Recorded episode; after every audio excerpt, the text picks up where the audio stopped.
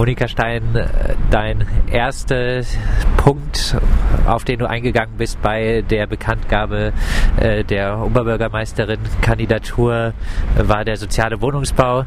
Jetzt gibt es schon seit längerem im Freiburger Gemeinderat einen Beschluss, äh, wonach bei zukünftigen Bauprojekten eine 50%-Quote an sozialen Wohnungsbau gelten soll.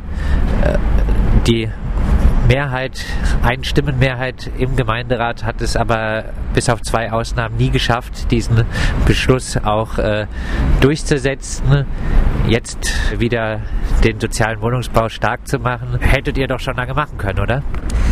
Hätten wir lange machen können. Es ist aber sehr leicht gesagt, weil die Verwaltung durch die Vorlagen und wie sie ähm, Themen aufbereitet schon die Richtung brutal vorgibt. Und die Verwaltung hat in den letzten Jahren halt verstanden, seit dieser Beschluss existiert, in jeder einzelnen Vorlage genau darzustellen, warum genau in diesem Fall es übrigens eigentlich völlig blödsinnig ist oder total ähm, allen Bestrebungen in Freiburg bezahlbaren Wohnraum zu schaffen zuwiderläuft, dass genau da jetzt die 50-Prozent-Quote angesetzt wird oder umgesetzt wird.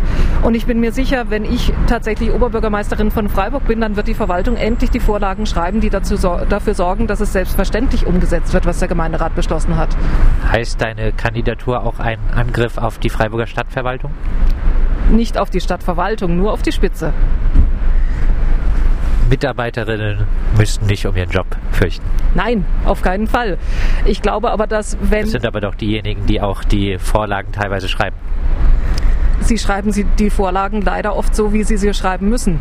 Also von daher ist es kein Angriff auf einzelne Jobs, sondern es ist ein Angriff auf die Linie, die von der Stadtspitze aus vorgegeben ist und die von der Stadtverwaltung aus umgesetzt wird. Thema Jobs. Äh, du hast jetzt im Pressegespräch trotzdem äh, gefordert, dass der Leiter des Amtes für öffentliche Ordnung zurücktreten äh, soll, Walter Rubsam. Warum?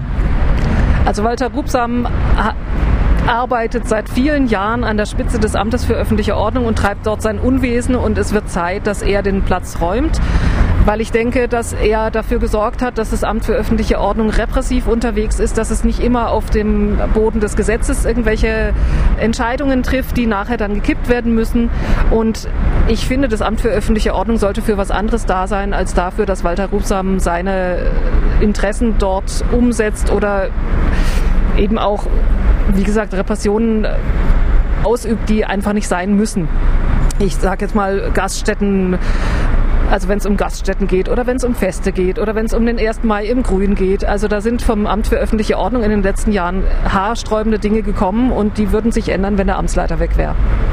Eine klitzekleine Chance hättest du ja nur, wenn vielleicht auch die SPD ins Boot kommen würde äh, bei der Oberbürgermeisterkandidatur. Äh, Gibt es da Chancen?